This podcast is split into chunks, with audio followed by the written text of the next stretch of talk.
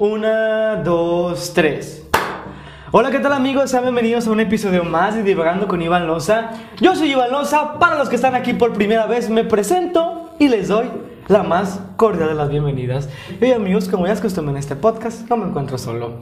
Hoy me encuentro con un chico que yo conocí, pues, en la universidad, porque estudiamos donde mismo. Él está a punto de salir. Yo estoy, pues, en el tercer semestre, todavía me falta. Pero el chiste es que es un chico muy talentoso. Es un brother que hace, hace pues, animación, estudia actuación, eh, también escribe y es un estuche de monerías al parecer. Y conmigo está nada más y nada menos que CJ. Hola, hola, mucho gusto a todos. ¿Qué onda, CJ? ¿Cómo estás primero que nada? Muy bien, excelente y súper emocionado por estar aquí. Gracias por venir y aceptar mi invitación. No, para nada. Créeme que es un honor sabiendo que estás haciendo algo para la región y a mí me emociona tanto poder Pues, participar en esta clase de actividades. Soy muy nervioso, creo que se Ajá. nota mm, a la hora de estar hablando, sobre todo en vivo, pero vamos a ver qué sale. Súper, no, no, tú relájate, es una, una plática entre amigos. Y oye, querido CJ, pues mira, yo sabía que tú haces animación, como sí, ¿no? Pues mira, más que nada, yo a lo que me he estado dedicando, empezando la pandemia incluso, eh, me animé a empezar a dirigir animadores. Porque siempre, siempre había, había traído la cosquillita de mostrar obras propias, mostrar el contenido que yo genero, pero digamos que no me había animado a sacarlo al público, lo tenía nada más para mí solito. Y pues cae la casualidad de que varios de mis amigos que conozco de casi toda la vida se metieron a estudiar la ingeniería de animación. Luego, conforme iban pasando los años en la carrera, me di cuenta que, vamos, lo mío es la creación escénica, la, mm, la escritura, la dirección. Dije, ok, y si me animo a trabajar con ellos, les mostré mis propuestas, les mostré algunos guiones que yo ya tenía escritos y a ellos les pareció cool como para que empezáramos a colaborar. Ellos con sus conocimientos de ingenieros, yo poquito a poquito también voy aprendiendo más que nada del oficio de la animación.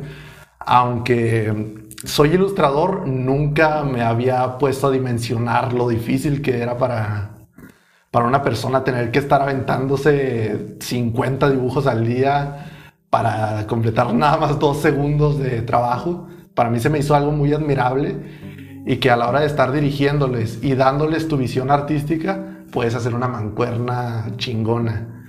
Y es lo que quiero, generar contenido para mostrarle al público. Qué chingón. Y fíjate que yo empecé a ver tu trabajo porque subes fragmentos, cosas y que eres estúpidamente famoso en TikTok. bueno, no diría estúpidamente famoso, pero las casualidades me han hecho hacerme medio viral de vez en cuando. Ajá. Eh, a la fecha estoy ya nada de los 14 mil seguidores y para mí fue un sueño en cuanto empezó mi primer video a tener un chingo de visitas. Ah, ¿Puedo decir? Sí, claro. Este es Ok. tu programa. Eh, eh, sí, para mí fue como, ¿what? ¿Por qué? Porque subiendo en, en el caso de doblajes, que es algo que también subo a mi TikTok, doblajes y animaciones propias, yo ya tenía casi desde que entré a la carrera subiendo. Incluso antes yo entré a la carrera deseando hacerme actor de doblaje. Después me di cuenta que me enamoraban muchos otros aspectos de la actuación. Pero yo veía, lo subía a YouTube y ah, pues las visitas de mis conocidos que con todo gusto las adquiría, pero yo sabía que no se daban a conocer mucho. Pero un día me animé a subir a TikTok cosas, vi que se generaban visitas de poco en poco y subo uno de mis videos, da el boom y wow, para mí fue una explosión total. Sí, porque yo también, justo también en esto de, yo empecé haciendo podcast y del podcast me paso YouTube, empecé a hacer co- cosas en YouTube también, eh, tengo unos videos y que hago videos y todo, como que sigo buscando qué tipo de contenido quiero hacer, pero estoy en ese descubrimiento. Y, y de repente me voy a TikTok. Y un TikTok no soy tan, no soy nada viral como tú, más bien, o sea, creo que el, el, el, el video más visto, que es más visto, es que ya tengo como cuatro títulos que acabo de empezar, tengo como mil y tantos, pero para mí mil visitas es un chingo. O sea, es mucho. Y, ni de pedo las tengo en YouTube, ni de pedo las tengo en podcast, por ejemplo, tampoco. Sí, es que totalmente te crea un impacto que, wow, yo jamás esperaba llegar a tantas personas y a la vez que tantas personas recibieran con cariño este trabajo. Porque me ha pasado estos videos en los que he subido, a veces recibes los comentarios de las personas y que sabes que les interesó, que les gustó todo lo que con sudor has estado trabajando y dices, wow. Oye, y, qué te iba a preguntar, pero siempre tu parte de lo artístico fue por parte del, del doblaje, man. Me acabas de comentar. Fue más que nada lo que me impulsó a estudiar, porque yo ya había tomado cursos con varios actores de doblaje profesionales, entre ellos Mario Arbizu, ah, Lalo Garza, las veces que vienen aquí a Torreón y que ofrecen sus cursos. Y ellos fueron los que me dijeron, mira, si tú quieres ser actor de doblaje algún día, lo que tienes que estudiar es una licenciatura en arte dramático. Y yo por meses, incluso te podría decir los dos años que tuve de prepa, estaba con el deseo de meterme a estudiar esto, pero no había aquí. Pero da la coincidencia de que descubro la escuela justo cuando ya estoy a nada de salir de la preparatoria. Para mí mi vida dio un giro gracias a encontrar esta escuela, que aunque aún tenga sus carencias, para mí ha sido muy nutritivo el conocer a más personas a las que les gustan estos rollos, a las que les gusta crear, así como me lo cuentas. No, para mí es... Sí, porque, a ver, para que pongan en contexto, nosotros venimos de una escuela que está posicionada en el norte del país, en una ciudad que se llama Torreón, Coahuila, y en una ciudad que su industria está basada en lo metalúrgico, en la agricultura, en la ganadería, y nuestra ciudad es muy industrial, nuestra ciudad es de empresas y aquí se requieren pues ingenieros, licenciados en no sé qué fregados para las empresas, ¿no? Y a los artistas, pues el arte y la cultura en esa ciudad pues, pues, pues no, no, no está tan desarrollado. Me, me, atrevería a decir que no está nada, o sea, sí hay una comunidad y hay cultura y tratamos, hay un, habemos un grupo de gente que tratamos de hacerlo, sin embargo no tiene, no es una ciudad que se distinga por eso como unas ciudades del sur o del centro del país. Exactamente. Por eso es lo que dice J de que nuestra, nuestra escuela tiene ciertas carencias porque una parte también es nueva y este... Es, es, muy nueva y pues esto, ¿no? Es, es, es, estas complicaciones que geográficamente de por sí ya tenemos. Pero bueno, volvemos a, lo, a, lo, que decías, porque justo, ¿no? Me parece que yo ya conocí la escuela porque la descubrió mi hermana. Mi hermana estuvo contigo un, algún semestre y este, yo en ese momento, pues, pues yo, no quería, no, yo no quería estudiar arte, o sea, era como, ah, sí, ya hacíamos teatro. No, no, no miento, no hacíamos teatro. Ivonne era por un rollo de que, pues, ahí en la prepa bailaba y así como que tenía cosas artísticas y le llamó la atención. Yo la escuché y dije, ah, órale, pero en ese momento quería ser abogado, no sé qué fregos quería hacer yo de mi vida. Hasta que llega el teatro a nuestras vidas y el teatro me cambia eh, la vida completamente. Eh, yo, yo siempre digo que el teatro me escogió, yo no escogí al teatro. Entonces, este ya empiezo a hacer teatro, digo yo no, yo creo que esto es a lo que me quiero dedicar. Total, yo también tomo una decisión, pero me interesa mucho tu historia. Tú descubres la carrera y te metes así, ching su madre. Sí, pues te digo, esos dos años me estuve mentalizando, me estuve investigando qué era más o menos la, la carrera, qué es las exigencias que, que más o menos esperan para un alumno. Y dije, oye, pues es que yo tengo toda la vida queriendo dedicarme a esto, quiero aprender aún más de lo poco que he aprendido de forma empírica, vamos a darle. Me animé, eh, comencé con mi pequeño canal de YouTube, eh, invitaba a mis amigos, eh, he recibido mucho, mucho apoyo desde que empecé de mucha gente en la escuela que me ha dado la confianza para participar conmigo en mis doblajes, en infinidad de proyectos que tengo. Y por ahorita siento que ahorita que llegué a mi último año de carrera, me siento, si bien aún no listo para decir, ah, soy un gran artista, creo que para eso, creo que conociéndome nunca voy a llegar a esa conclusión de mí. Eh, sí me siento alguien que, mira, estoy listo para presentar mi trabajo al mundo y darles un contenido de calidad, que es lo que a mí siempre me ha interesado. Dar una propuesta que realmente merezca al público, algo que, que venga desde la preparación profesional. Y vamos, mm, como te decía hace rato, el saber que está dando ciertos frutos, si bien no a lo grande, si va poco a poco, para mí es como voy por el buen camino. Sí, mira, y aparte yo te voy a decir lo que le digo a mis compañeros, y lo que le digo a la gente que, que, me dice, oye, yo quiero hacer esto, ¿no? O sea, ok, va. Primero, primero te voy a decir lo que me dijeron a mí. Si alguien quiere estudiar esto, yo le diría, primero busca si no eres bueno para otra cosa.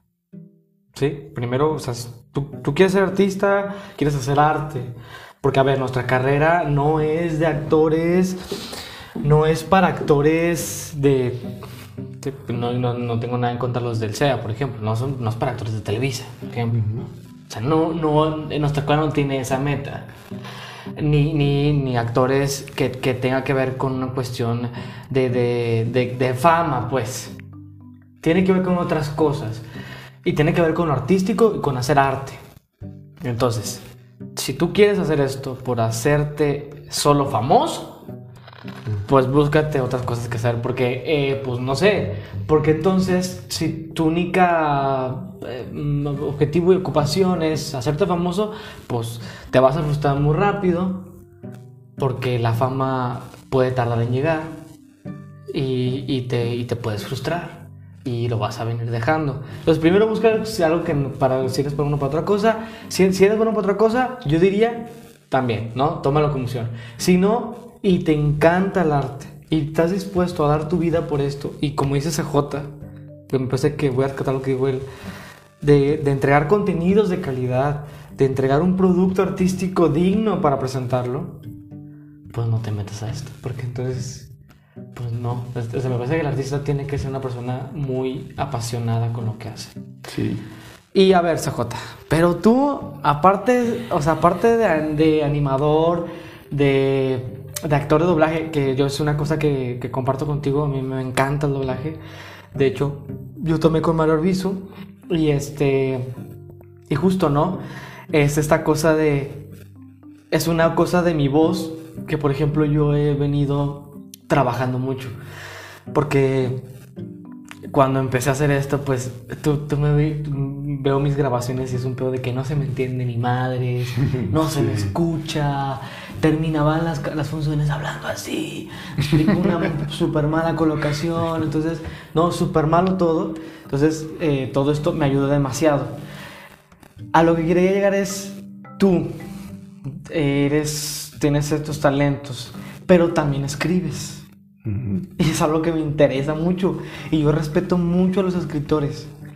Porque se me hace una cosa complicadísima. Yo lo he intentado he hecho, he escrito cosas y cosas, tengo obras pues, pero se me ha hecho muy complicado para mí. ¿Cómo fue tu proceso creativo? Cuéntanos de tu nuevo libro y este es tu comercial y ahora sí, expláyate.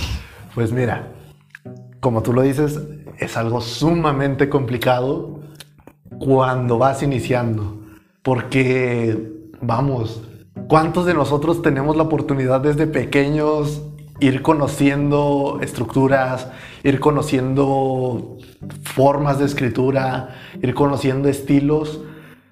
Seamos realistas, en el nivel socioeconómico en el que nos encontramos, el arte es un privilegio.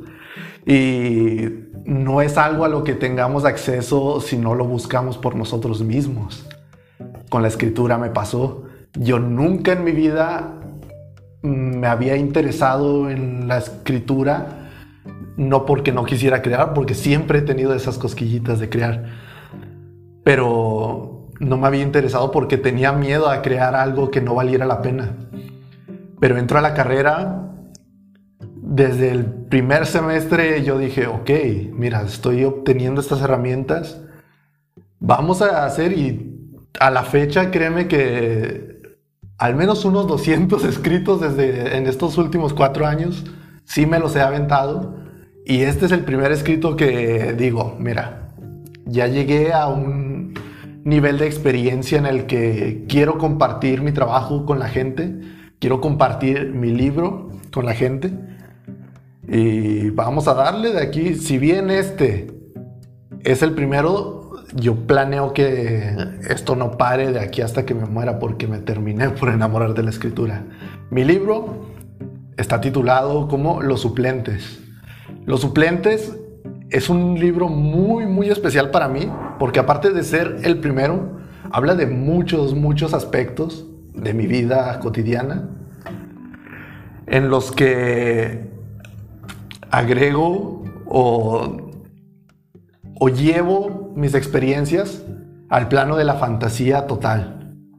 Yo siempre desde niño he admirado artistas como Mark Millar, eh, Neil Gaiman, escritores sumamente chingones que se dedican a la fantasía, a la magia. Muchos de ellos se consideran magos incluso.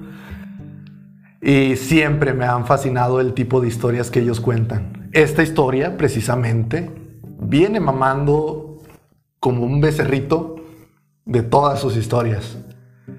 Eh, los suplentes nos habla de un chico con el trastorno de identidad disociativo, antes conocido como el trastorno de personalidad múltiple, en el que un grupo de adolescentes en sus años 20 empiezan a enfrentarse con monstruos, bestias sobrenaturales que acechan la ciudad, que hay que aclarar completamente. Decidí que la historia toda esté localizada en la ciudad de Torreón, que es la ciudad que, en la que siempre he vivido, para darle también un poco de, de exposición a una ciudad que, como nos decía hace ratito Iván, es siempre se ha centrado en la industrialización, en muchos aspectos distintos al arte, pero vamos, ya estamos surgiendo nuevos artistas, nuestra generación de, vamos, somos millennials y generación Z, son los que están metiendo todo, eh, toda la carne al asador para generar algo nuevo. Que bien si generamos escritos, si generamos libros, dramaturgias que estén localizadas en nuestra región y de despegarnos un poco de todos vámonos a Estados Unidos porque Estados Unidos es lo máximo. O hacer estos aspectos eurocéntricos que, vamos, yo de niño empecé leyendo Harry Potter, empecé leyendo todo esto en lo que tu fascinación de, de chavito se crea soñando con ir algún día a Inglaterra, a Francia. Pero no, en México tenemos cosas sumamente chingonas, tenemos una cultura tan vasta que, güey, si podemos, si tenemos en nuestras posibilidades impulsar un escrito propio y que de pilón tenga de la cultura de la que gozamos aquí, adelante. Oye, me pasa que, que lo último que acabas de decir me parece algo ching, o sea, claro, sí, tienes toda la razón, porque siempre está este, ah, simplemente, ¿qué nos enseñan a nosotros en la escuela? Shakespeare, Molière, lo, que no está mal, es decir, es una historia que tenemos que respetar y que tenemos que conocer y que tenemos que leer. Pero cuando se llega a un teatro mexicano y me, me, pregunto yo, y algo aquí me dijo el profe Alan que yo le admiré mucho porque me parecía algo muy interesante lo que decía. Sí, muy padre todos los textos esos, pero ¿cuál es el teatro de Torreón? ¿Cuál es el teatro que estamos haciendo aquí que sea de aquí? un teatro que tenga nuestra identidad. Buscar ese teatro, estar buscándolo. ¿Por qué? Porque si hacemos obras que están ambientadas de no sé dónde chingados, que hablen de ningún problema, que no, que no radica aquí, pues bueno, eso será algo muy interesante y qué bonito. Pero me parecía más del mesiano, pues, sería algo más chingón, más hermoso, que justo buscáramos cosas y, y hacer cosas, hacer arte de aquí, es decir, de nuestra región, de, de nuestro Torreón. ¿Por qué? Porque es una ciudad que radicamos, donde hemos vivido, donde hemos tenido experiencias. Y como tal, pues es donde pues nuestro arte ha surgido, ¿no? Eh, y me parece algo muy, muy rescatable eso, muy bonito lo que dijiste eso al último. Pero oye, te quería seguir preguntando sobre, sobre tu, tu libro, que me hace, más allá del, me gustaría primero hacerte esta pregunta. ¿Cómo fue tu proceso creativo del, del, este, de este tu libro? Y ya después, ¿cómo demonios hace para hacer un, producir un libro independiente? ¿no? Esas son mis dos preguntas. Perfecto. No, y me parecen dos preguntas sumamente necesarias de hacer para que, como te decía hace rato, la gente que aún no tiene el conocimiento tenga el acceso a este conocimiento y podamos compartirlos. Mira, en primera el proceso creativo surgió a raíz de que este último año me he centrado mucho, mucho en la escritura del guion. Quise aprender su estructura, su forma de escribir, conocer autores que se dedican completamente al guion cinematográfico, pero el guion cinematográfico, vamos, se puede llevar a, distintos medios audiovisuales, tal como el cómic, el manga, incluso historias como el webtoon. El webtoon, para los que no lo conozcan, son historietas como las que teníamos en los periódicos antes, pero actualizadas precisamente al Internet. Para todo eso te sirve el guion. Y es algo que una vez aprendes a comunicar, el guion siempre se comunica de forma visual. No es como en la novela en la que tú aprendes a describir las emociones de tu personaje, a describir qué es lo que está pasando en el interior. Aquí es el cambio aprendes escribiendo lo que estamos viendo en pantalla, las acciones que vive el personaje. Y te hace abordar la dramaturgia desde un lado completamente diferente al que estás acostumbrado. Em, que wow, créanme que para mí ha sido, me abrió los ojos a un nuevo tipo de creación para mostrarle a los demás. Bueno, lo primero es eso, aprenderte las estructuras del guion. En mi libro, precisamente, una de las primeras hojas que decidí agregar para aquellos que no conozcan la forma de lectura de un guion, es una pequeña guía que dura una hoja en la que te muestro los conceptos más, más básicos de un guion, las secuencias, el número de, de localizaciones, todo eso en mi hoja aparece espero que si algún día se animan a leerlo, eh, algo bueno puedan sacar de ahí. Aunque no les llegue a gustar mi libro, créanme que esa hojita vale la pena completamente. ¿Por qué? Porque es como una, un buen acercamiento, ¿sabes? Un buen acercamiento a cómo puedes ir estructurando tus escritos. Bueno, eso es del lado de creación. Fórmate con lo técnico.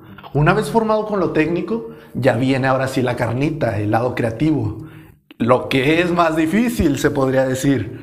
Porque sí, todo chingón, te aprendiste lo que tenían los libros, lo que tenían los videos de YouTube, lo que tenían todas las guías, pero a ver, ¿dónde está tu creatividad? Ahí es donde entras tú. Lo primero que nada es tener claro el discurso que vas a estar llevando. Todo artista debe de tener un discurso sí o sí. Mm, puede ser un discurso de denuncia, puede ser un discurso en el que tú quieras mandarle un mensaje a alguien, porque de ahí parten todas las ideas. Bueno, una vez establecido eso, en mi proceso, yo dije, mira, conozco bastante del trastorno, he vivido en carne propia muchas, muchas de las experiencias que, de las que tengo ganas de contar vamos, mostremos un poquito de cómo es la cotidianeidad de esto, que mucha gente ve como, como se van a la fantasía del, enfermo mental, que es peligroso, que es, que es un peligro para la sociedad, cuando en realidad no. Tenemos una sociedad llena de gente con padecimientos mentales que no dejan de ser funcionales para nuestra sociedad, que, que traen un gran aporte, que traen una forma de socializar, si bien distinta a la nuestra, sigue siendo una, una forma muy bella en la que, vamos, muy pocos van a querer herir al prójimo, pero están estigmatizados por desgracia. Escogí mi discurso, este es mi discurso. Yo quiero hablar de cómo estos pacientes viven su día a día como si fueran uno más de nosotros, porque es lo que son, uno más de nosotros, con un padecimiento que ellos no escogieron tener de niños. Bueno, una vez escoges tu discurso, vamos al tercer punto. El tercer punto es animarte a escribir, que es para mí lo más difícil de todo. ¿Por qué? Porque me he encontrado cientos, cientos de veces sin las ganas de sentarme atrás de un escritorio, ponerme a escribir en un teclado, estar horas y horas corrigiendo, eh, borrando las cosas que no te gustaron, reescribiendo todo.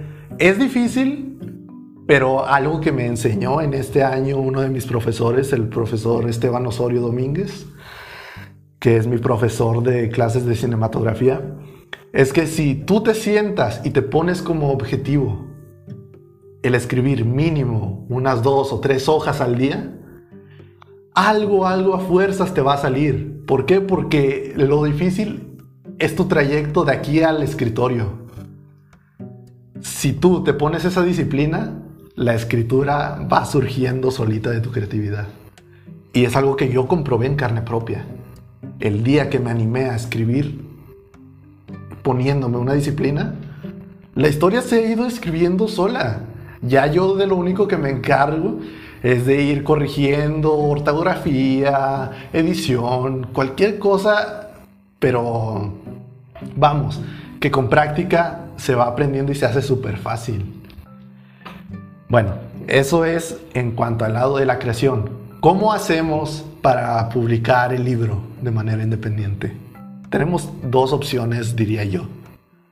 La primera es tocar puertas, como creo la mayoría de los artistas estamos acostumbrados a que nos den como respuesta, porque tenemos que hacerlo. Eso es un sí o sí si quieres ser artista. Tienes que aprender que vas a tocar puertas en donde puedas. El 98 a las veces te van a decir que no. Exactamente.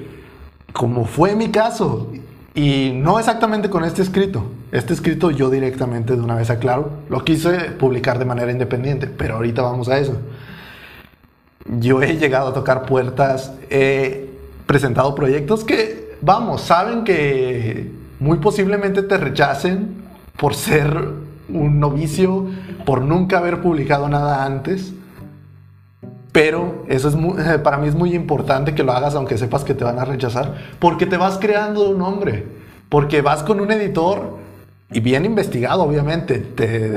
si mi libro es de, en el, en el caso, si mi libro es de fantasía, no voy a ir con una editorial de documentales a presentarles mi proyecto. Esa es una tontería total. Si ya una vez investigaste tu editorial, te pusiste en contacto vía correo electrónico con esa editorial y ellos deciden entrevistarte, tú les presentas tu libro, ellos lo checan, lo leen, te dicen si va de acuerdo a lo que ellos buscan y pues ya ellos te ofrecen algún contrato si es que les interesó tu proyecto y de ahí para adelante. En caso de que no pase eso, que va a ser lo más seguro, créanme, tienes esta opción. La opción que yo tomé para publicar los suplentes fue irme a la publicación digital con Amazon, con Amazon Kindle. La plataforma a la que debes de ingresar es Amazon, Amazon Kindle Publishing, amazonkdp.com. Y realmente la página te da todas las herramientas que necesitas para empezar a publicar tu libro. Te da la guía, tus informes, todo es sumamente intuitivo, eso es algo que a mí me gustó mucho pero obviamente implicó su trabajito. En esta vía tienes actualmente tres opciones. La publicación digital, la publicación física en tapa blanda y en tapa dura. Tienes esas tres opciones. En mi caso yo publiqué las tres. pero porque mi proyecto ya estaba en un, en un nivel de avance prácticamente terminado. No era de, no ocupaba de fechas de entrega, de, no, todo mi proyecto ya estaba escrito cuando... Cuando ya lo, ya lo decidiste publicar, pues. obviamente. Exactamente. Eh, eso fue algo que me facilitó mucho las cosas, pero los que aún no lo tengan, créanme que tampoco va a ser va a ser algo del otro mundo, pues. Eh, te animas, mm, ver los requisitos que te pide, enmaquetas tu libro. El enmaquetado de un libro es prácticamente decidir los tamaños de las fuentes, el tamaño de tu libro, cómo vas a organizarlo, todos los aspectos técnicos que conlleva un libro. Todo tú lo decides tú, lo haces, lo haces tú. Exactamente, esa es la ventaja de publicar con Amazon. Eh, va a parecer comercial hacia Amazon, pero no. Esto lo platico más que nada porque es la herramienta más independiente que encontré y con más credibilidad, si le podemos llamar así, porque vamos, estamos hablando con una de las empresas más grandes del planeta, en la que tú sí o sí sabes que va a haber seriedad a la hora de tratar con tus derechos, de tratar con tus comisiones, todo. Es algo que si algún día tienen la oportunidad de hacer, yo los aconsejo tomarla. Eh, pues bueno, eh, te encargas del enmaquetado. En mi caso, yo utilicé los programas de Adobe que para mí, como artista, me han resultado los últimos años las mejores herramientas. Un poco costositas de usar, si voy a decirles, sí. pero muy profesionales. Yo utilicé la aplicación de Adobe InDesign, que es especializada para el diseño de libros. Y Y ahí tú diseñaste tu... Sí, diseñé mi libro, mi guion. Ilustraciones me las aventé en Photoshop porque también es otra cosa a la que me dedico, a la ilustración. Em, y ya de ahí fui agregando. Pero esto es lo básico, que te animes a meterte a la página, leas todo lo que te piden, obviamente, y, y ya tengas un escrito hecho, porque ahí nada más es de cargar tu escrito, crear tu portada y se acabó. Ellos te publican, tú decides tus precios y listo. Y perdóname, lo de manera física, ¿tú los tienes que hacer de manera física o ellos te los hacen? Ellos te los hacen, pero en el caso de México, como es mi caso, tú pides las versiones físicas en algún punto de Estados Unidos porque por desgracia en Latinoamérica no tenemos una sede de Amazon como tal. Tenemos sí distribuidores, pero no tenemos una sede de Amazon como tal, como lo serían Amazon Estados Unidos, que es amazon.com, Amazon España, Amazon Japón, todos ellos que sí tienen sedes presenciales. Ahí es cuestión de que el cliente pida y al día siguiente o dentro de dos días ya te llegó tu libro impreso porque te los imprimen a pedido. En mi caso, tú puedes pedir tus copias de autor y es como le voy a hacer yo. Aparte de la publicación de Kindle que es en digital, tienes la oportunidad de pedir tus copias de autor y ya tú te encargas de distribuirlo. Amazon no te quita tus derechos, tú eres libre de publicar en donde gustes y desees. Si quieres ofrecérselo a tus amigos, si quieres ofrecerlo a alguna tienda, tú tienes completamente la libertad, porque ellos lo, lo único que se quedan de comisión es la distribución de compra cuando, Se compra en Amazon. cuando se compra en Amazon. Ok, wow.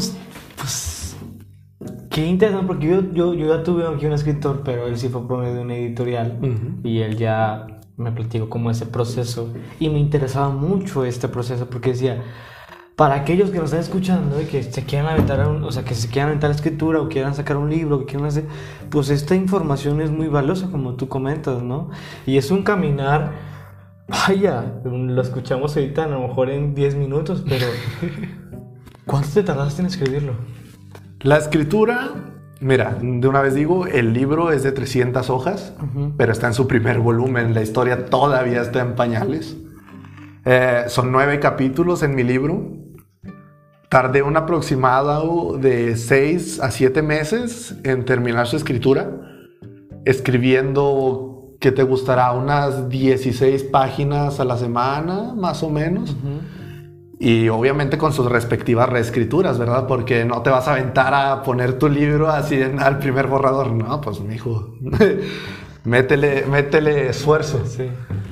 Eh, más o menos unos seis meses. Seis meses de la pura escritura. La pura escritura. Más todo lo demás del diseño. Ponle que el diseño, si es tu primera vez, te va a llevar un mes, dos meses con esto en lo que te ves tus tutoriales de YouTube, en lo que te ves en algún cursito, algo así de cómo utilizar el programa.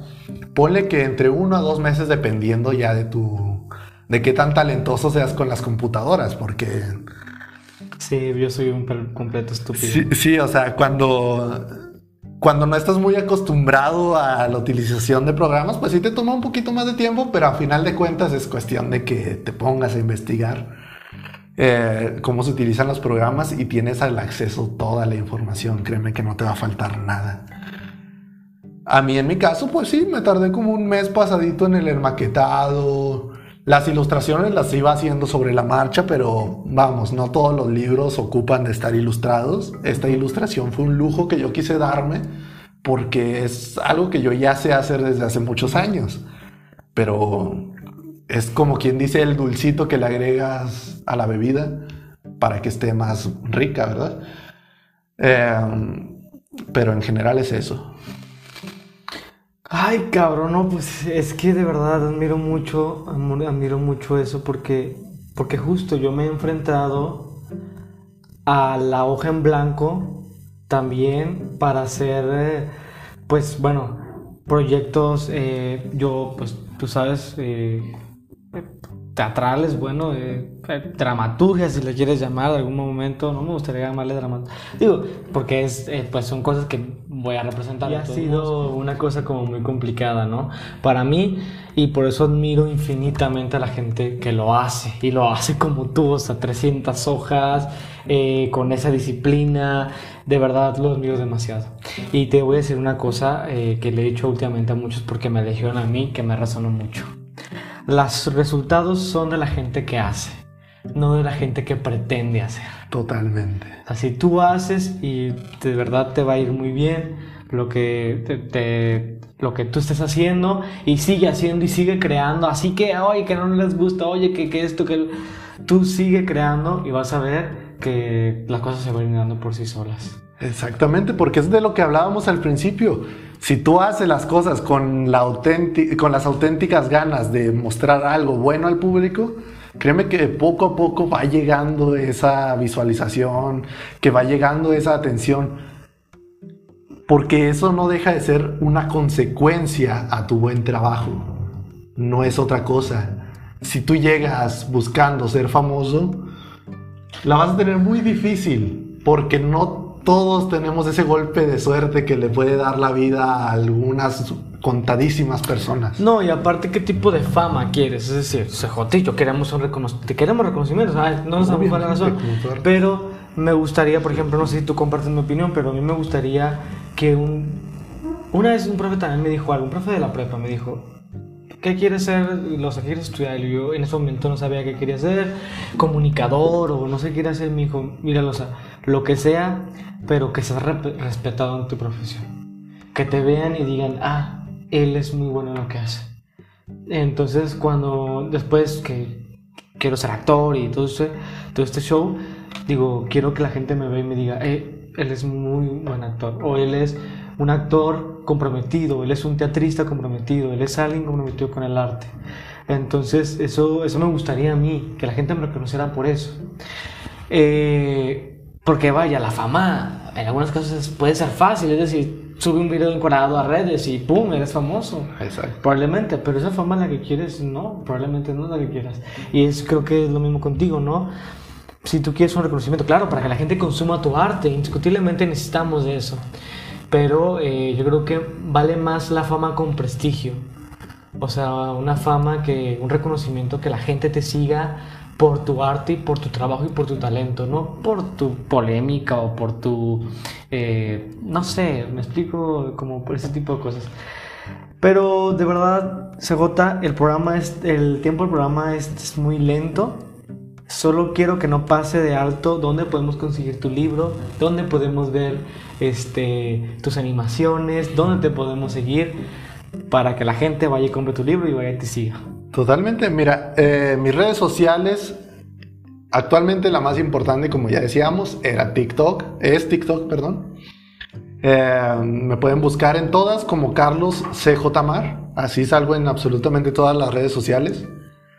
Eh, incluso en Instagram lo dedico para subir mis ilustraciones, algunas ilustraciones de forma independiente. Si quieren buscarme en TikTok, ahí van a encontrar tanto los doblajes que hago en colaboración con mis compañeros de la escuela, eh, como las animaciones propias que estoy subiendo. Obviamente esas son más esporádicas. ¿Por qué? Porque pues ahí sí te cuesta un poquito más de trabajo, un poquito más de todo de tiempo de producción subir un video propio. Pero a final de cuentas, todo esto está hecho con el fin de mostrar contenido de calidad, tanto actoral como de creación escénica. Qué chingón. Entonces, ahí te podemos seguir. ¿Dónde podemos comprar tu libro? Dijiste en Amazon, pero para que sea más específico.